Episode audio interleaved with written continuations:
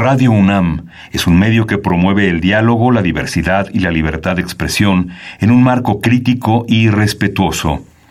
Los comentarios expresados a lo largo de su programación reflejan la opinión de quien los emite, mas no de la radiodifusora. Es la hora del poder del ciudadano. Es la hora de la democracia en México. Confío en que todos sepan hacer honor al compromiso que han contraído. Elevar a su pueblo mediante sus propias leyes, aprovechando sus propios recursos y dirigiendo libremente sus destinos. Recordarnos que como ciudadanos todos tenemos una responsabilidad. Conocer nuestros derechos nos da herramientas para ejercerlos, pero sobre todo, defenderlos. Respetar y promover la cultura de la legalidad nos lleva a una convivencia pacífica y ordenada. Analiza y discute con nosotros los temas que nos aquejan día a día. La Comisión Nacional de los Derechos Humanos, la Facultad de Derecho de la UNAM y Radio UNAM presentan Derecho a debate. En la cultura de la legalidad participamos todos. Conduce Diego Guerrero.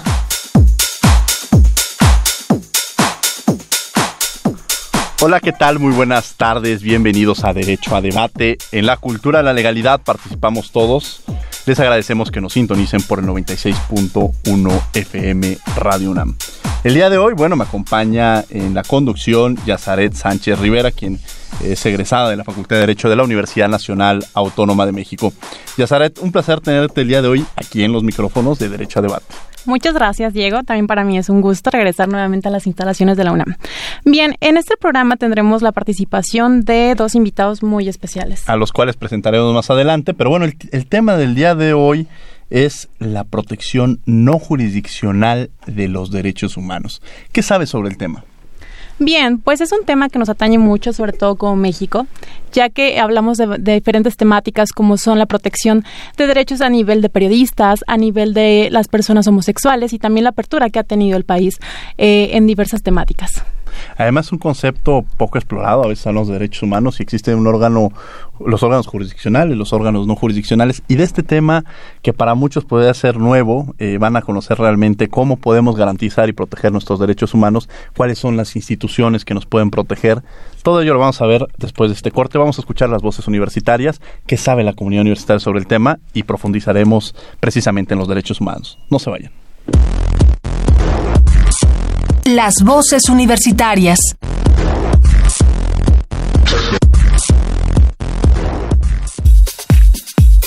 ¿Crees que los derechos humanos están protegidos en México? Pues se supone que existen distintas instituciones como la Comisión Nacional de los Derechos Humanos que los protegen, pero creo que como todo en México está pues muy hay muchos vacíos a la hora de trabajar y hay muchas áreas desprotegidas. No sé si haya necesidad de mejorar esa comisión, pero creo que podría mejorar muchísimo la supervisión, digamos, de, del cumplimiento de esos derechos. No, no creo que los derechos humanos estén protegidos en México, primero porque hay un gran desconocimiento acerca de lo que son los derechos humanos. Muchos todavía no tenemos claro qué son los derechos humanos y mucho menos quién los defiende y a quién acudir en caso de que sepamos y se violen nuestros derechos. Yo creo que los derechos en México no están protegidos porque pues todos los días hay muchas violaciones, sobre todo a las mujeres, y nunca hay un seguimiento ni hay soluciones para que se encuentren con seguridad y pues en general. Uh, supongo que sí, los derechos humanos sí están protegidos en México. Quizá no se lleve a cabo bien una ley o un seguimiento para protegerlos en sí, pero sí hay algo que respalda y que lleve a cabo un procedimiento donde las personas se puedan amparar con esa ley. Escuchas Derecho a Debate. Llámanos al 5536 4339. Derecho a debate.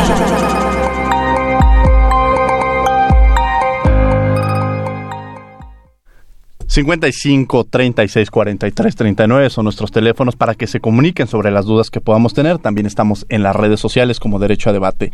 Y bien, vamos a hablar sobre la protección no jurisdiccional de los derechos humanos. Me acompaña en la conducción Yazaret Sánchez Rivera. ¿Quiénes son nuestros invitados? Bien, nuestros invitados primeramente es el doctor Juan Manuel Romero, quien es profesor de la División de Posgrado de la UNAM. Juan Manuel, un placer tenerte el día de hoy aquí en los micrófonos de Derecho a Debate. Un gusto estar aquí, Diego, y muchas gracias por la invitación. Y por otro lado tenemos a la maestra Palmira Silva Culebra. Querida Palmira, un placer tenerte aquí en los micrófonos de Derecho a Debate. Muchas gracias, Diego, por la invitación. Muchas gracias, Yazaret. Muchas gracias. Un honor, este, Juan Manuel. Muchas gracias. Yo voy a aprovechar, mi querido Juan Manuel, para que hagas promoción de tu libro.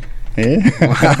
¿Cómo No, pues se llama? De, aprovechando, iniciando este programa. Claro, no, yo encantado. Este, pues sí, tengo un libro publicado por el Instituto de Investigaciones Jurídicas de la UNAM que habla sobre argumentación jurídica con derechos humanos. Prácticamente ahí estaremos en el contexto de cómo proteger, cómo argumentar, cómo razonar con derechos humanos en el ámbito jurisdiccional, ¿no? Entonces, pues es publicado por la UNAM, jurídicas y disponible, ¿no? Disponible todavía. Hoy estamos en la segunda reimpresión. Entonces va, va muy bien, muchas gracias. Ese libro yo lo tuve la oportunidad Sí. de leerlo y ahorita lo estaba releyendo precisamente para otras cosas, pero me tocó presentarlo en su primera, Claro, en su primera edición. Sí, ¿no? fue, fue increíble. No, pues al contrario, muchas gracias. A ver, la primera pregunta que nos surge, precisamente cuando escuchamos protección no jurisdiccional de los derechos humanos. Amén. Palmira, ¿qué significa esto? Bueno, en principio eh, tenemos que partir de que eh, justamente los derechos humanos en su integralidad también implica eh, o necesariamente nos lleva a pensar que su protección no solo debe restringirse, por un lado, a las vías institucionales, y por el otro restringirse únicamente a las vías estrictamente jurisdi- eh, jurisdiccionales, ¿no? ¿Qué serían las jurisdiccionales? que serían aquellas eh, que resuelven un conflicto por eh, órganos como jueces, tribunales, ¿no? Donde hay un conflicto y estos órganos dicen o resuelven, dicen el derecho, resuelven es el conflicto en cuestión. Y bueno, en una democracia, pues pensar en otras formas complementarias eh, que no necesariamente dependen de los tres poderes es muy importante, sobre todo desde la lógica de las personas que defienden los derechos. Y por eso es muy importante ubicar a estas instituciones, por ejemplo, las comisiones de derechos humanos, las defensorías de los pueblos en América Latina o en otros países, ¿no?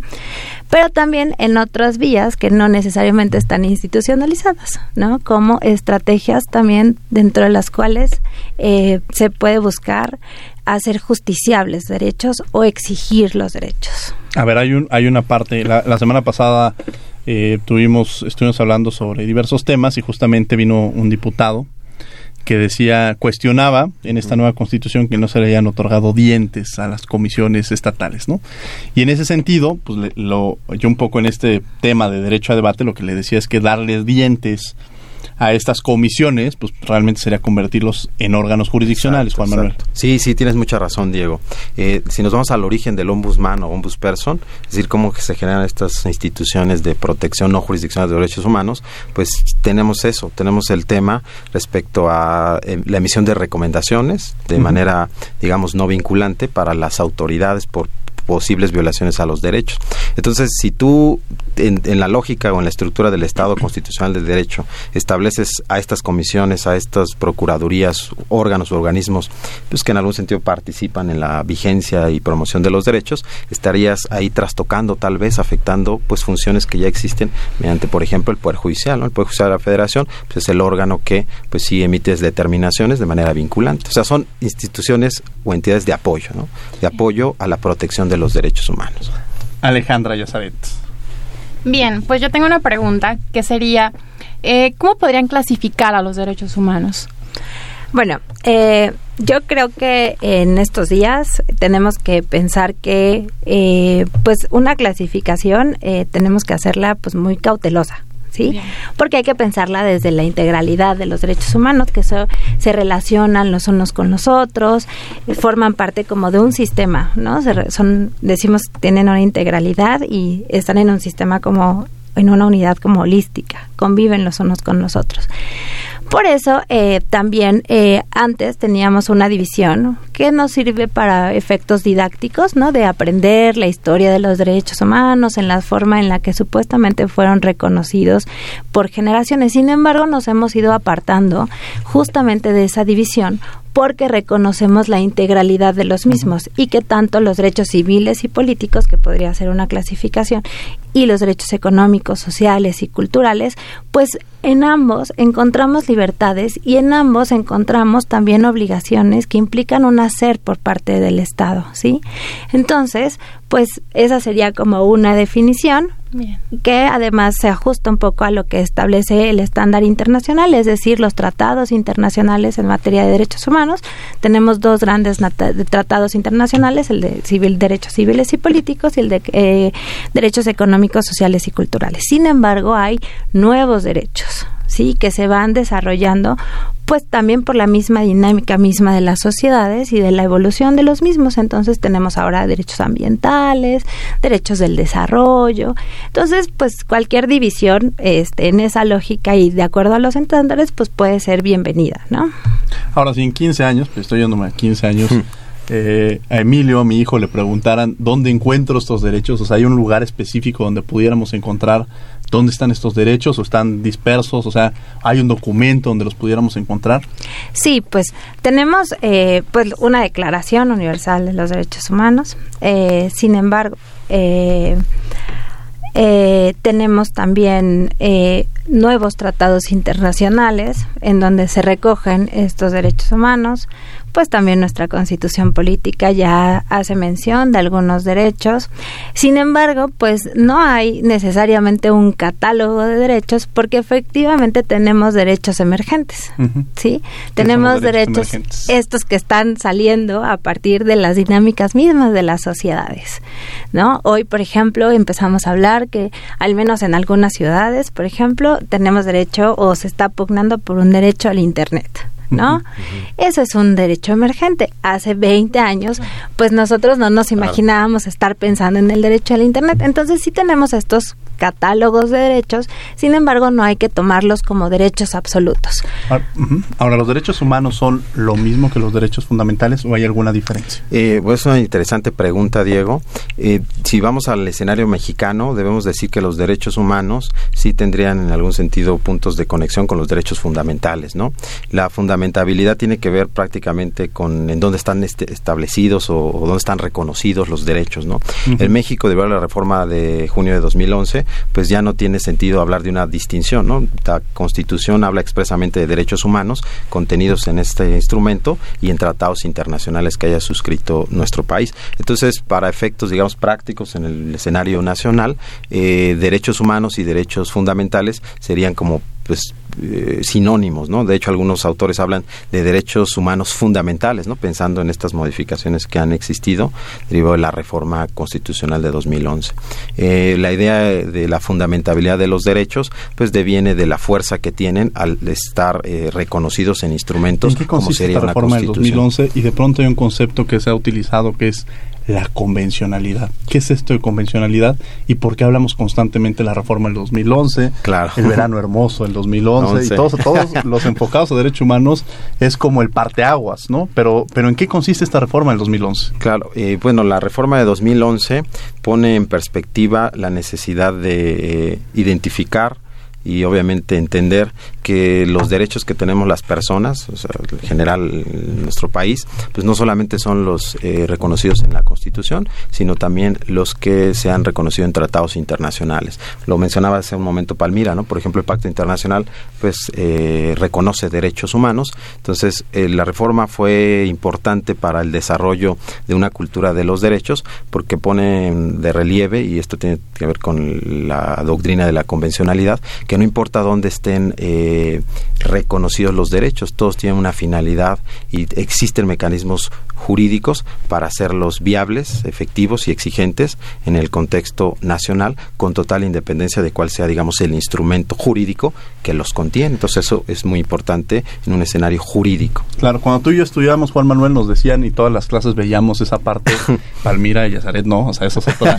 a mí todavía me tocó. Claro, claro. No, no, a mí me tocó estudiar antes de la reforma. No, estamos hablando de... Conste que estábamos un acto de caballerosidad. Ay, no, no te preocupes. Pero eh, nos decían, Palmira, Juan que estamos en este tema de qué está por arriba, la Constitución, los tratados internacionales, ¿no?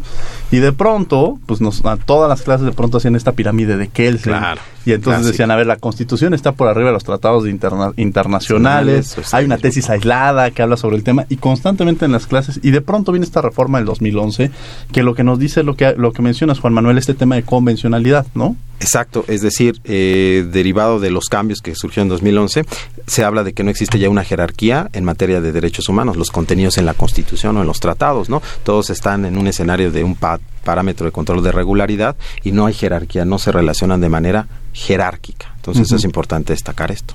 Muy bien, Alejandra no le, no le pasó esto. Alejandra ya cuando empezó a estudiar, pues empezó a ver esta parte. A ver, yo tengo una, una duda, Palmira, y ahorita, antes de hacer el micrófono, a Yazaret. Tú hablabas sobre, pensemos en el Internet, que es un derecho humano, y este derecho humano que está en el Internet de pronto está en la Constitución o en algún tratado internacional. Y el Estado me lo debe garantizar. O sea, yo tendría que tener este derecho al Internet. ¿Y qué pasa si no lo tengo? Bueno, o el agua, ¿no? Que la Constitución de la Ciudad de México establece y garantiza que todos tenemos derecho al agua. Y de pronto yo me voy a alguna comunidad o me voy a Iztapalapa y de pronto no hay agua. O sea, en esa parte las personas que nos están escuchando, ¿cómo lograrían exigir el agua o cómo lograrían en un momento yéndonos al tema del Internet poder exigirlo? Claro.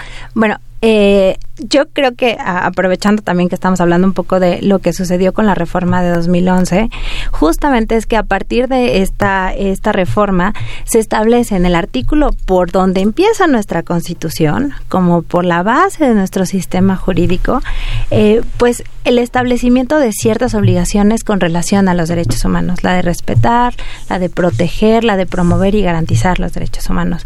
Y nos pone también una, eh, digamos que un criterio para que el Estado vaya cumpliendo este, este, o realizando estos derechos. Y nos dice, vamos a irlos realizando progresivamente. ¿Qué quiere decir? Puede ser que en este momento yo no te pueda como Estado garantizar el derecho, sin embargo sí tengo la obligación de ir caminando hacia la realización o hacia el cumplimiento del derecho. Es decir, si ahora no tengo la posibilidad de garantizar el derecho al agua en todas las comunidades, sí tengo la obligación de hacer un plan para que en un corto, mediano y largo plazo se pueda de llegar al cumplimiento y a que todas las personas gocen de esos derechos que están reconocidos. Progresivamente, que a corto, mediano y largo plazo, la salud. O sea, ahorita quien nos está escuchando de pronto va al Seguro Social o va al ISTE y le dicen que le deben garantizar este derecho a la salud y cuando le dicen no hay citas, no hay medicamentos, a corto plazo, pues de alguna manera ya el individuo que está yendo al hospital incluso ya, ya está perdiendo, no se le está garantizando este derecho a la salud. Vamos a escuchar esta pregunta que dejo en el aire. Primero vamos a escuchar por tus derechos las notas más relevantes de la Comisión Nacional de los Derechos Humanos y regresamos a los micrófonos de Radio UNAM. Sus preguntas 55 36 43 39 porque el tema de los derechos humanos todos hablan de derechos humanos, lo escuchamos, lo vemos en las noticias y cuando decimos están violando mis derechos humanos, quizá no estemos violando un derecho humano, o si están violando un derecho humano, ¿cómo puedo garantizar que efectivamente las garantías para que se protejan los mismos? No se vayan, estamos en derecho a debate. Por tus derechos.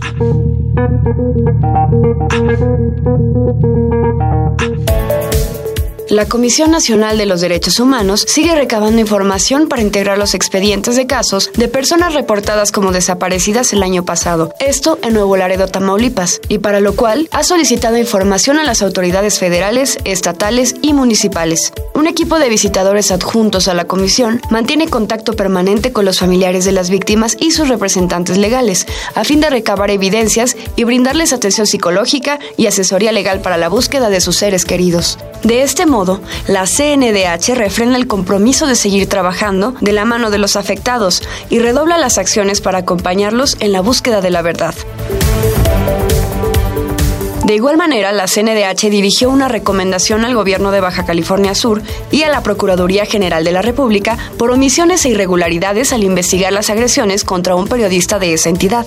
Esta falta de atención obligó el desplazamiento forzado de la víctima, pues entre 2016 y 2017 sufrió tres atentados que costaron la vida de un escolta designado para su protección.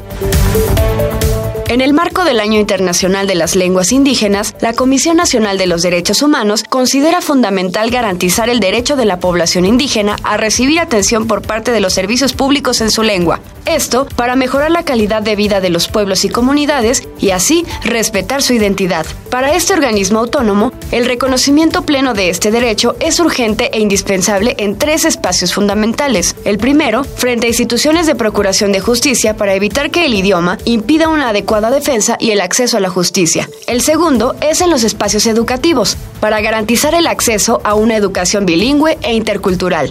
Y finalmente, en el sistema de salud, para que el personal médico brinde asesorías en el idioma de las y los pacientes. La CNDH destaca que las lenguas indígenas y el español son lenguas nacionales, por lo que tienen la misma valía e importancia. Hoy por hoy, las lenguas indígenas se enfrentan a una crisis que puede derivar en su desaparición. Por ello, trabajemos en su conservación, revitalicémoslas, promovamos juntos su permanencia.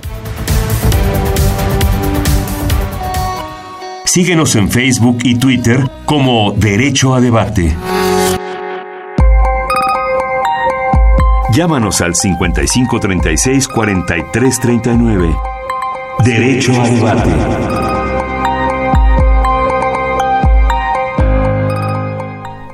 ...55 36 43 39 son nuestros teléfonos. Estamos también en las redes sociales como Derecho a Debate. El día de hoy me acompaña en la conducción Yazaret Sánchez Rivera, quien es egresada de la Facultad de Derecho, y tenemos como invitados al doctor Juan Manuel Romero y a la maestra Palmira Silva Culebro.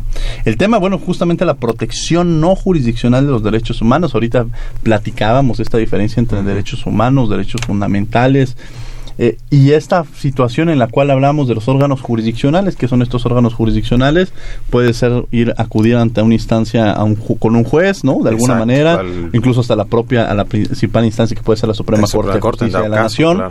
Y de pronto tenemos estos no jurisdiccionales. ¿Y qué son estos no jurisdiccionales? Las comisiones de derechos humanos, como la propia, veíamos ahorita eh, las actividades que ha realizado la Comisión Nacional de los Derechos Humanos, que es un órgano no jurisdiccional. Y eh, haciendo un resumen, bueno, la semana pasada decían, hay que darle dientes a los derechos humanos, hay que darle dientes a las comisiones estatales. Si yo voy a una instancia, a ver, yo ponía el ejemplo del agua, de la salud, y de pronto resulta que no me están garantizando este derecho a la salud o el derecho al agua, y acudo ante una instancia jurisdiccional, ¿podría yo acudir a una instancia no jurisdiccional? O, o sea, ¿puedo tomar un camino, puedo tomar el otro, o puedo tomar los dos? Palmira.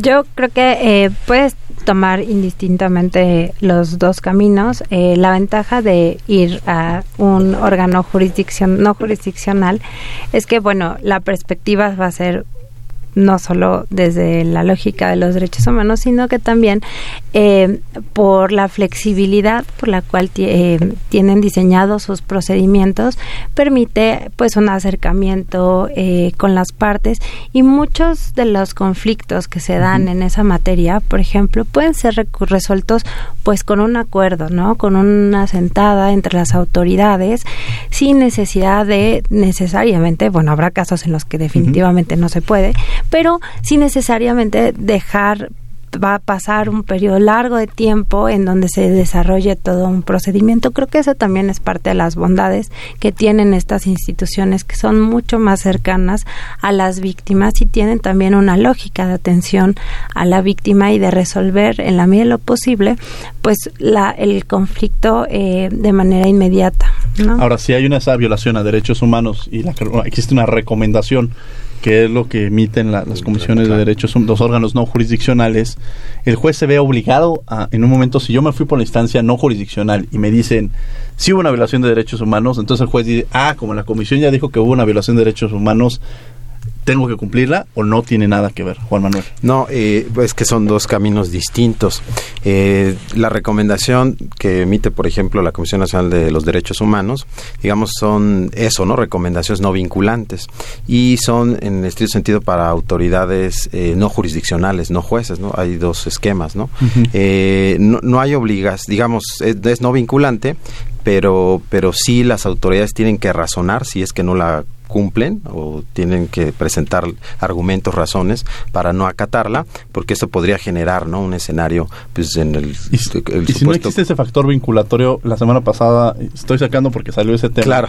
No se volverían, decían, son llamados a misa, o sea, ¿de qué sirve eh, que, que, de alguna manera se hagan estas recomendaciones y se quedan en el aire? ¿Cuál es la fortaleza entonces de una recomendación si no tiene un factor vinculatorio? ¿De qué sirve una recomendación si, si, se, si no existe la posibilidad de que se le pueda dar seguimiento? ¿Para qué entonces?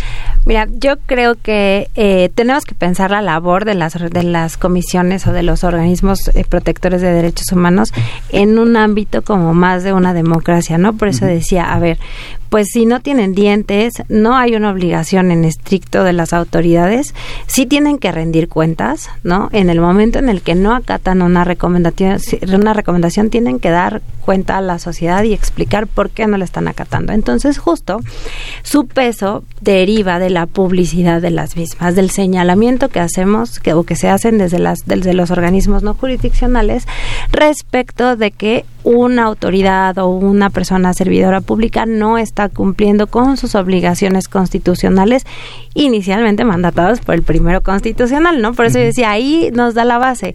Pues ahora cuando las autoridades no cumplen esas obligaciones, pues ya están de alguna manera eh, pues transgrediendo o poniendo en riesgo un derecho humano y eh, de esta manera pues se informa a la sociedad que esa persona servidora pública no está cumpliendo. Y el chiste también es que la sociedad vaya tomando conciencia del impacto que tiene como esto en la vida diaria para que también en su momento, pues a través de otras vías vayan pidiendo cuentas a las autoridades de su actuación. Bien, hay muchas críticas alrededor del ejercicio de los derechos humanos en México. Sin embargo, me gustaría saber cuál es tu opinión y acerca de la tasa de conversión. Realmente, si nosotros como ciudadanos hacemos una queja hacia un servidor público, hacia una instancia, ¿realmente cuántas recomendaciones emiten? Sí, claro, a ver, el que se haya presentado una queja, no necesariamente esa queja va a terminar en una recomendación, eso es cierto, ¿no? Porque hay una investigación de por medio. Sin embargo, sí hay otros mecanismos para la atención de esa posible violación. Ahora, también se hace una revisión, ¿sí? Para determinar si el si la queja que se o el hecho que se nos está denunciando realmente puede constituir una violación a un derecho humano. Entonces, sí es cierto que no necesariamente todas las quejas terminan en recomendaciones, es por esto. Otras porque justamente se terminan por la vía de la conciliación, ¿sí?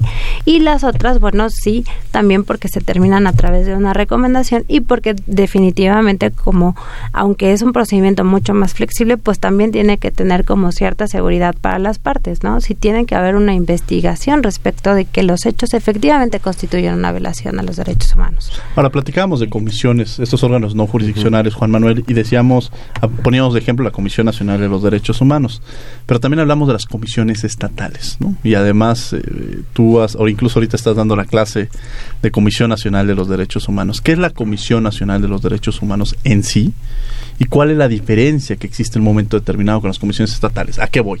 Que si de pronto yo salgo de Radio UNAM y me detiene un policía y viola mis derechos, ¿a quién acudo? ¿A la Comisión Nacional de los Derechos Humanos o a la Comisión de Derechos Humanos del Distrito Federal todavía? Que no se le ha cambiado todo el nombre a la Comisión de Derechos Humanos de la Ciudad de México. Sí, bueno, la Comisión, la Comisión Nacional de los Derechos Humanos, eh, digamos, tiene una competencia, un ámbito de acción para las autoridades federales, es decir, cualquier autoridad desde el ámbito federal eh, que pueda vulnerar los derechos humanos, pues son competencia de esta comisión, ¿no? Como ejemplo, ¿qué autoridad eh, podría por ser? Por ejemplo, podría ser en el ámbito de alguna dependencia de gobierno federal, la Secretaría, por ejemplo, no sé, de, de, de Secretaría de Hacienda, pues la Secretaría de Economía, alguna secretaría del ámbito federal que en su actuación, sus actos administrativos, eh, pues vulnere los derechos, puede ser competencia de la comisión o una ley federal, una ley federal que en términos generales, eh, pues también es competencia de la Comisión Nacional de los Derechos Humanos como organismo autónomo ¿no? de, de, los poderes, ¿no? de la división de los poderes. Y pues también existen comisiones estatales. ¿no? En Por ejemplo, alguien que nos escucha y que acudió al IMSS, ¿a dónde tiene que acudir? ¿Tiene que acudir a la Comisión de Derechos Humanos de las, del Distrito Federal o a la Comisión eh, Nacional de los Derechos No, ahí tendría que acudir a la Comisión Nacional por el ámbito de actuación del Instituto Mexicano de Seguridad, ¿no? Eh, de, del IMSS en concreto, ¿no? Eh, pero hay autoridades locales, ¿no? Del ámbito local que también pueden vulnerar derechos contenidos en constituciones, pues locales, ¿no? Entonces ahí sería competencia o ámbito de acción de las comisiones eh, estatales, ¿no? Entonces es una distinción que pues vale la pena identificar, ¿no? Cuando hablamos de una posible vulneración a los derechos humanos. Entonces es, son herramientas importantes que pues le permiten al ciudadano ante la posible vulneración de sus derechos acudir a estas instancias, ¿no? Sin necesidad pues de, de, de agotar un procedimiento jurisdiccional, ¿no? Y ahí está el tema importante, ¿no? Que, que desde luego resulta eh, necesario, ¿no? Señalar cuando se tiene una posible vulneración. ¿Algún de los caso derechos. atípico que conozcas tú que se haya presentado en la Comisión Nacional de Derechos Humanos o incluso en el ámbito internacional, que incluso tú en tu libro mencionas Claro. diversos casos este, atípicos, ¿no? Sí, eh, bueno, ahorita no tengo en mente algún caso atípico, pero podría generarse, ¿no? Podría generarse eh, un escenario que sea competencia de la comisión local, Comisión de Derechos Humanos de cualquier entidad federativa, y que pues, se presente a la Comisión Nacional, ¿no? Obviamente la comisión pues tendría que hacer este escenario de, de canalización, ¿no? Al área respectiva para pues proteger, ¿no? Los derechos humanos de las personas. ¿Y necesito acudir con un abogado? ¿O puedo No, no, no, eso es muy importante destacarlo. Eh, una característica que tienen los organismos no jurisdiccionales de protección de los derechos, y ya lo había señalado Palmira, ¿no? Tiene que ver con la. No, no es necesario, no son procedimientos no formales, son procedimientos gratuitos y son procedimientos en los que no se requiere ningún abogado ni representante legal. Tienen que ser más ágil, más accesible a la ciudadanía, ¿no? Entonces es importante destacarlo. Y a Zaret Sánchez, que me acompaña el día de hoy en los micrófonos. Bien, Palmira, como bien sabe Diego, yo soy amante de las organizaciones sin fines de lucro. ¿Cuál es el rol que actualmente estas organizaciones juegan en el cumplimiento de los derechos humanos? Que además estás aventando una pelota a alguien que, ha nacido, que ha crecido y ha nacido con las organizaciones. Mira, te cuento. Por favor. No, yo creo que este vale la pena eh, sí reconocer el trabajo que hacen las organizaciones de, de la sociedad civil en materia de derechos humanos. Tú sabes que estas organizaciones en nuestro país pues tienen un largo camino desde los 80, ¿no? Eh, y quiero también eh, señalar y rescatar el trabajo que han desarrollado porque sí creo que ellas fueron las grandes impulsoras y redactoras de la reforma constitucional de 2011. Eh, creo que eh, es de ese tamaño su, su, su posibilidad de actuar, ¿no? De cambiar el artículo más importante, yo decía, de nuestro sistema jurídico y con eso cambiar todo el sistema jurídico, y pero también dar la posibilidad o abrir la posibilidad de que esos derechos humanos que ya teníamos reconocidos, ¿no? Empiecen a tomar forma y tengan herramientas para irse materializando, para irse haciendo exigibles, ¿no? Para irse acercando a la ciudadanía, a la población. Entonces, el trabajo de las organizaciones, pues lo podemos dividir como a lo mejor en dos grandes ámbitos. Uno, la de la incidencia, justamente en ser detonadores, no solo de política, perdón, de política pública, sino de estos cambios institucionales que necesitamos como Estado para poder este eh, lograr una, una efectiva eh, vivencia de los derechos, ¿no? Y por el otro lado, pues como defensoras, este, y también acompañar eh, en un trabajo de acompañamiento a las víctimas, ¿no? Tenemos organizaciones, pues ustedes las conocen como el Centro de Derechos Humanos Miguel Agustín Pro Juárez, que acompaña a, a víctimas la Comisión Mexicana de Defensa y Promoción de los Derechos Humanos, que también ha sido una de las grandes este, eh, organizaciones que ha llevado litigios, o sea, casos a nivel internacional y que nos regresan ¿no? en sentencias que también nos obligan a hacer cambios en la vida institucional para garantizar de mejor manera los derechos, eh, pues el Instituto Mexicano de Derechos Humanos y Democracia, ¿no? Eh, y otras internacionales que tienen representación en nuestro país, ¿no? Este, por ejemplo, pues Amnistía Internacional con su sección mexicana, este Oxfam, ¿no? O una serie de organizaciones que en realidad lo que hacen es acompañar y también ser articuladores, ¿sí? De, eh, de la relación entre las víctimas y, eh, y las instituciones públicas, también de los organismos no protectores. Hablabas de No, pues. organizaciones que tienen ya relevancia y presencia tanto a nivel internacional como en México, pero ¿qué consejo podrías darles a esas pequeñas organizaciones para que jueguen un papel más protagónico? Eh, en su rol como defensoras de derechos humanos? Pues mira, yo creo que eh, todas tienen la posibilidad de desarrollar un trabajo este de base o un trabajo de acompañamiento, ¿no? Eh, en realidad creo que en, desde también la lógica de los derechos humanos, pues reconocemos que cualquier persona tiene la posibilidad de realizar una verdadera incidencia política, ¿no? Entonces, pues, igual que se acerquen a las instituciones como los organismos protectores de derechos humanos, que además tienen parte de su labor en la promoción de los derechos humanos y también en intentar fortalecer las, las, las capacidades de la sociedad civil para eh, acercar conocimientos, experiencias y que ellas mismas puedan ser detonadoras de estos procesos en sus en sus propias comunidades. Perfecto. Muchas gracias. Bien, tenemos una pregunta del público de Eric Estrada, que es alumno de la maestría, y es la, la pregunta es para Juan Manuel. Cuando un tratado y la Constitución abordan el mismo tema, ¿a cuál de las dos se le debe dar prioridad? Eh, bueno, cuando un tratado y la Constitución, digamos, protegen un derecho humano, eh, la idea es eh, encaminarse al instrumento que brinde una mayor protección hacia la persona. Entonces, la regla, y viene establecida en la propia Constitución de nuestro país, es actuar siempre a favor de la persona.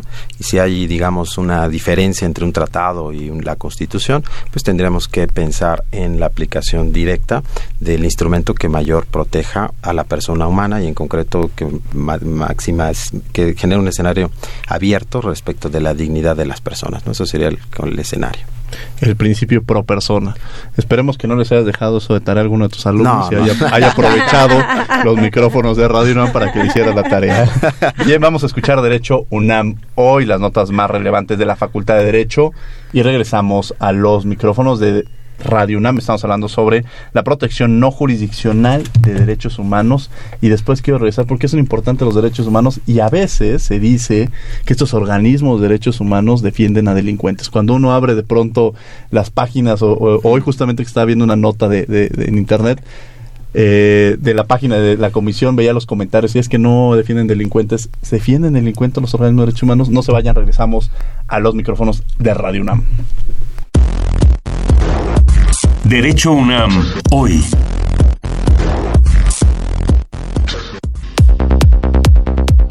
En el marco del segundo Seminario de Actualización Fiscal y Legislativa, notario Miguel Ángel Fernández Alexander la Facultad de Derecho y el Colegio Nacional de Notariado Mexicano firmaron un convenio de colaboración en materia de investigación, docencia y difusión de la cultura jurídica, especialmente en las áreas relacionadas con el derecho notarial. En el World Trade Center, Armando Javier Prado Delgado y el doctor Raúl Contreras Bustamante, titulares de ambas instituciones, firmaron el documento, teniendo como testigos de honor a la secretaria de Gobernación, la doctora Olga Sánchez Cordero, y al doctor Santiago Nieto Castillo, titular de la Unidad de Inteligencia Financiera de la Secretaría de Hacienda y Crédito Público. En su intervención, la secretaria invitó a los notarios a reconstruir un auténtico Estado de Derecho, con apego al servicio de la ciudadanía, otorgando seguridad jurídica necesaria al grado de considerarlo un auténtico derecho humano. Sánchez Cordero resaltó que los mexicanos requieren encontrar un marco legal que permita el desarrollo pleno de sus derechos y libertades, anhelando vivir en un México donde sus hijos puedan estar en un entorno alegre. Esta semana inició el semestre 2019-2 y la División de Estudios de Posgrado realizó una ceremonia de bienvenida en la que el jefe de la división, Armando Soto Flores, subrayó que uno de los principales objetivos es dotar de sólidos conocimientos y fuertes bases metodológicas a los alumnos para que sean capaces de realizar investigaciones jurídicas de vanguardia. Con el propósito de profundizar los conocimientos en diferentes ramas del derecho, la facultad programa periódicamente sus diplomados de actualización o titulación abiertos al público en general. Este mes podrás inscribirte para estudiar el sistema penal acusatorio, criminología y criminalística, derecho empresarial, derecho civil y familiar, juicios orales y derecho administrativo. Consulta las convocatorias en www.derecho.unam.mx. Derecho a debate. Estamos de regreso en los micrófonos de Radio UNAM 55 36 43 39. Son nuestros teléfonos. También estamos en las redes sociales como Derecho a Debate. Que nos sigan y además sepan de los temas que abordamos a lo largo de la semana. Y desde luego estos micrófonos, así como Yazaret vino el día de hoy, están abiertos para los estudiantes de la Universidad Nacional Autónoma de México. Constantemente verán que vienen alumnos invitados y, y pues quienes deseen participar está tanto este teléfono como las propias redes sociales. Eh, justamente estamos hablando sobre esta protección no jurisdiccional de los derechos humanos y antes de irnos a este corte yo les decía que a veces hay una interpretación de que los derechos humanos solamente sirven para defender a los delincuentes, que los derechos humanos solamente eh, son un estorbo para, para, para el cumplimiento de la justicia.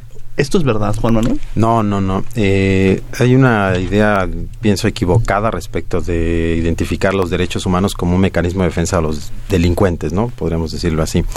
Hay que partir de esta premisa. Los derechos humanos son para todas las personas. Esa es la premisa central, ¿no? Si alguien está sujeto a un proceso judicial y todavía no se determina su responsabilidad por un ilícito penal, esa persona tiene derechos humanos, tiene que protegerse, garantizarse sus derechos humanos, ¿no?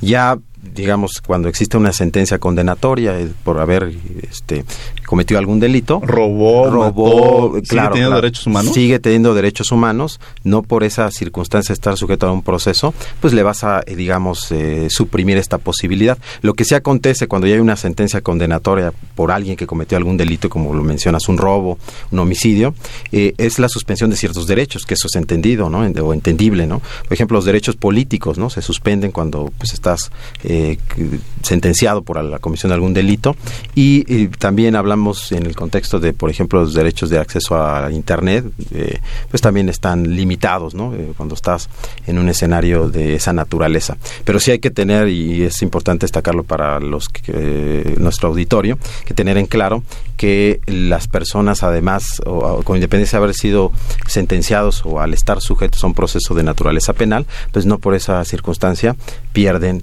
eh, los derechos. Ahora a veces no quieren ni confesar, no existe la posibilidad de que a través de un mecanismo, es válido que un mecanismo conocido como la tortura se puedan llevar a cabo por un lado, y por otro lado, en alguna ocasión está algún partido político hablando sobre la pena de muerte. ¿Podría llevarse a cabo la pena de muerte para que eh, ante, una, ante, una situación, una persona que mató a una familia, que violó a una persona, ¿sería válido, sería legítimo? No, no, no, no. Eh, ya hay estudios sobre ese escenario respecto de que pues la pena de muerte no es, digamos, el mecanismo idóneo, ¿no? Para pues inhibir, ¿no? A los que quizá en los micrófonos ahorita diríamos que no, pero quizá alguien que sufrió que matar a algún familiar o algo así estaría pensando lo contrario, lo que estamos diciendo en estos micrófonos, ¿no? Sí, sí, pero considero que eh, con total independencia de esta circunstancia, eh, ya hay instrumentos internacionales que pues en algún sentido eh, tratan de prohibir esta circunstancia, ¿no? De la pena capital para los sujetos que han cometido un delito. Y hay que recalcar algo que creo que en ninguna circunstancia es permisible la tortura, en ninguna circunstancia. Y esto a veces cuando pensamos que defienden delincuentes, pues más bien lo que están defendiendo justamente son eso, personas que que tendrán una sanción, un castigo establecido en el Estado de Derecho, sí. Claro. ¿No? Y, y, tiene que cumplirse ese. Si alguien privó de la vida a una persona, pues bueno, entendamos que entonces tendrá, se le tendrá que establecer la cárcel. Pero, pues no más allá, o sea, más bien precisamente para quienes nos escuchan, todo lo contrario, los derechos humanos lo que nos permiten es garantizar el Estado de Derecho y que haya las sanciones adecuadas para el mismo. Sí, digo nada más acotar que justamente la lógica es eh, eso, pensar que los derechos humanos tienen que ser garantizados y protegidos en todo momento, ¿no? ¿Por qué? Porque somos personas y tenemos o compartimos la misma dignidad y en ese sentido el Estado tiene la obligación de garantizarlos. Y el hecho de que una persona esté sujeto a no un procedimiento penal o haya sido sentenciado por una acción o un delito, pues no le resta dignidad, ¿no? Sin duda tiene que ser sancionado en caso de que así lo haya hecho, pero justamente también los, los derechos humanos se vuelven un mecanismo para dar certeza de que esa persona que está siendo procesada, investigada, pues efectivamente va a ser sancionada. Y por el otro lado, eh, también eh, pensar que desde la lógica de las víctimas, esa es la certeza de saber que esa persona o la persona que cometió efectivamente el ilícito va a ser sancionada. Sí, y bueno, eh, también eh, tenemos que pensar que eh, justo pues eh, los derechos humanos pues sí a veces pues representan un mayor hacer para las autoridades, tienen una doble carga. ¿Y quiénes violan derechos humanos? ¿Pueden violar derechos humanos? ¿Son no solamente las autoridades? No. ¿O alguna empresa podría violar derechos humanos? Exactamente. Hoy reconocemos la horizontalidad este, de los derechos humanos como una característica en donde se reconoce que cualquiera, eh, digamos que sujeto, eh, puede vulnerar derechos humanos en la lógica de que podemos estar en alguna circunstancia que implique un poder, por ejemplo, padres a hijos, docentes a sus alumnos, por ejemplo. nada personal, nada, personal.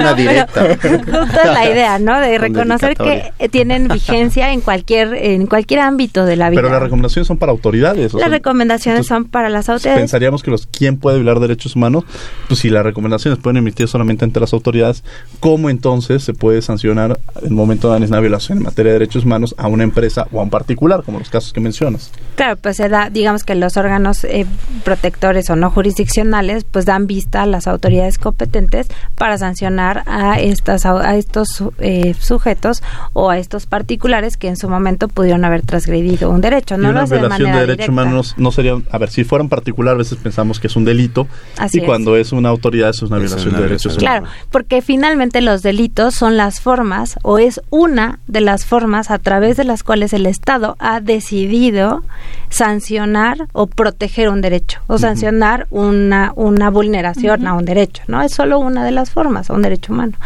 o cualquier otro derecho que no necesariamente sea humano. Entonces, ese es, ese es justamente como desde donde tenemos que pensar la labor del Estado. Bien. Eh, tenemos otra pregunta del público de Carlos Rivera. Eh, Juan Manuel, nos preguntan cuáles son los derechos humanos más importantes o los que podríamos considerar como básicos.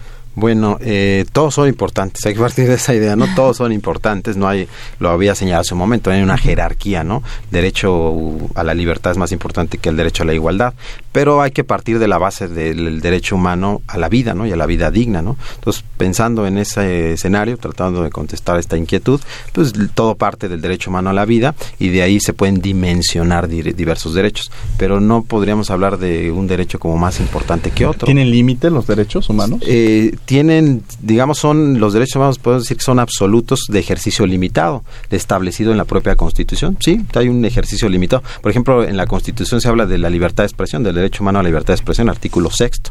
Eh, tiene limitaciones ya señaladas en la propia Constitución, siempre y cuando no se afecte el orden público, no se dañe a terceros, no se comete un delito, entonces ahí están los límites a los derechos humanos. La doctrina nos dice que son derechos absolutos, todos, pero de ejercicio limitado. Entonces sí, sí, tienen ciertas limitaciones ya establecidas en la Constitución. Bien, yo te quería preguntar un poco sobre los retos de aquellos órganos que ejercen como la eh, el tema no jurisdiccional. ¿A qué se enfrentan estos organismos?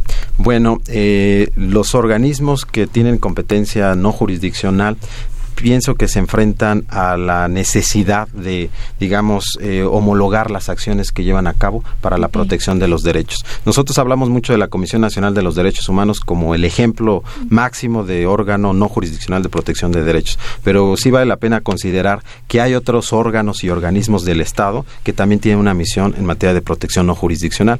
Pongo algunos ejemplos. La Profeco es una institución, un organismo descentralizado, sectorizado en la Secretaría de Economía, que también tiene competencia en materia de derecho de los consumidores. Eh, la Comisión Nacional para la Protección y Defensa de los Usuarios de Servicios Financieros es otro organismo descentralizado que también protege los derechos de los usuarios. ¿no? La Comisión Nacional para Erradicar la Violencia, la CONAPRED, eh, también, o evitar la, digamos, eh, materializar el derecho de igualdad, la discriminación, también tiene un escenario de protección de estos derechos. Entonces, uno de los retos que yo veo, digamos, como un escenario que hay que atender es la homologación, la difusión, que la sociedad conozca a dónde puede acudir cuando existe una posible vulneración o una vulneración de sus derechos, ¿no? Y creo que ese es un reto que deben compartir todas las instituciones del Estado mexicano en aras pues de promover, proteger y en dado caso reparar, ¿no? Si es el supuesto, la vulneración a los derechos, ¿no? Nos preguntan en cabina, Palmira, ¿se pueden contraponer los derechos humanos? ¿Se puede contraponerse un derecho humano con otro? Sí, por supuesto, pueden ser de la misma persona o de diferentes personas, ¿no? eh, sí, esto nosotros le llamamos que hay como una colisión de derechos, un choque de derechos, y lo que sucede justamente en esta lógica que platicaba Juan Manuel, pues es que tendremos que hacer una sopesar ¿no? el caso concreto, un análisis específico y determinar, o en su caso la autoridad competente tendrá que determinar cuál será el derecho que prevalezca en ese momento. No hay una regla, no es que siempre va a prevalecer un derecho sobre otro, sino todo, yo digo que los derechos humanos son totalmente contextuales, ¿no? A veces privar a alguno, a veces privar a otro, pero no quiere decir que uno sea más importante que otro. Vamos a escuchar la agenda de la semana y regresamos a conclusiones en 30, 55, 36, 43, 39. Nos quedan un par de minutos y queremos saber qué piensan sobre esta protección jurisdiccional de los derechos humanos y sobre los derechos humanos. No se vayan. Agenda semanal.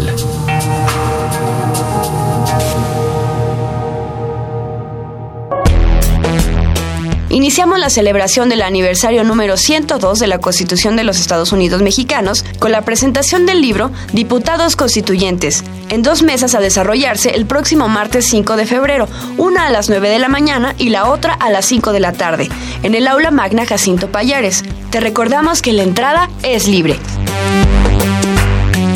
porque cada vez más se reconoce que los derechos culturales son especiales para el desarrollo sostenible de las comunidades, la Oficina de la UNESCO en México y la CNDH invitan a la presentación de la publicación Derechos Culturales y Derechos Humanos. La cita es el miércoles 30 de enero a las 17 horas en República de Cuba número 60 en el Centro Histórico. Confirma tu asistencia al correo ed.lopezvázquez.unesco.org. Para garantizar el bienestar de la población de la tercera edad, la CNDH elaboró un plan para su protección y defensa eficaz. Conoce la armonización normativa de personas mayores. Asiste a su presentación este jueves 31 de enero a las 10 de la mañana en el auditorio del Centro Nacional de Derechos Humanos. Avenida Río Magdalena 108, Colonia Tizapán. Entrada libre. Informes al teléfono 5449-0100, extensiones 2118 y 2010. Estudiante, ¿quieres hacer tu servicio social en la CNDH? Si estudias el bachillerato o la licenciatura, comunícate con Sibila Vázquez Márquez al 1719-2000, extensión 8037, o envíale un correo a svázquez.cndh.org.mx.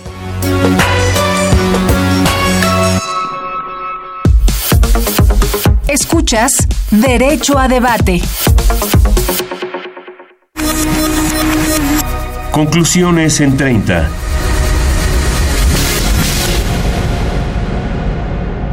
Estamos de regreso en Conclusiones en 30. El día de mañana, ahorita que escuchamos la agenda, eh, su servidor eh, va a presentar una publicación sobre derechos culturales y derechos humanos, en la cual desde luego va a estar el propio presidente de la Comisión Nacional de los Derechos Humanos, el maestro Luis Raúl González Pérez. Estará eh, Frederick Bacherón, quien es el representante de la oficina de la UNESCO en México, el presidente de la Comisión de Cultura de la Cámara de Diputados, Sergio Mayer, y Lucina Jiménez, quien es la directora del IMBA, y su servidor, el jefe de la División de Educación Continua, Diego Guerrero. Bueno, estaremos hablando mañana en, las en la República de Cuba número 60, Centro Histórico, sobre una publicación que surge precisamente sobre diversos foros que realizó la CNDH en torno a los derechos culturales y cómo entender estos derechos culturales como derechos humanos. Entonces, aquellos que les interesen el tema, bueno, están más que están invitados a que nos acompañen el día de mañana, precisamente sobre este tema que invita la UNESCO y la Comisión la CNDH. Bueno, pues estamos en conclusiones en 30. Yazaret, ¿alguna pregunta que quieras hacer antes de terminar rapidísimo? Sí, eh, me gustaría que nos despidamos también del programa con una pregunta acerca de cómo es que visualizan a México en los próximos tal vez 10 años en cuestión de la evolución de los derechos humanos. Vamos a hacer esta pregunta y cerramos conclusiones en 30. ¿Algún comentario que eh, hayamos dejado en el aire? Empezaría con Palmira. Ah, bueno, eh, digo, creo que es difícil proyectar, ¿no? Eh, sin embargo, bueno, hay algunos elementos que nos podrían hacer, eh, hacer pensar que por lo menos en los próximos seis años o en estos seis años de esta administración podrá haber cierta progresividad en ciertos derechos, pero pienso derechos económicos, sociales, culturales, ¿no? Que pues de alguna manera se han fijado como eh, prioridad en, en la en esta administración. Creo que hay algunos otros temas a los que hay que este eh, que habría que, que reforzar. Me da la impresión de que esos no van a avanzar tan rápido como los sociales, pero quiero ser como muy positiva, ¿no? Y pensar que sí va a haber un amplio reconocimiento y que también se va a abrir pues al escrutinio internacional en, en materia de derechos humanos a, nuestro país para lograr una mejor garantía de los derechos. Muy bien, gracias, Palmira. Juan Manuel. Sí, yo estaré en el mismo sentido. Estoy visualizando los derechos humanos en los próximos 10 años como un contexto de evolución de los mismos. Eh, tal vez podríamos estar pensando en un posible este, reconocimiento de otros derechos o dimensiones del derecho humano a la vida digna y desde luego un compromiso, como se ha venido generando por parte de las autoridades, pues de, evitar ¿no? esta vulneración que existe y además también pensar en el ámbito pues, del público, social, la gente la, en, concreto, de la necesidad de pues conocer sus derechos y desde luego establecer eh, líneas de acción sobre cómo protegerlos, ¿no? Un conocimiento más genérico. Ya, Zaret, ¿algo que quieras comentar? Ya estamos cerrando. Cinco segundos prácticamente viceproductor. Realmente creo que la explicación fue bastante productiva y también ayuda mucho a los radioescuchas.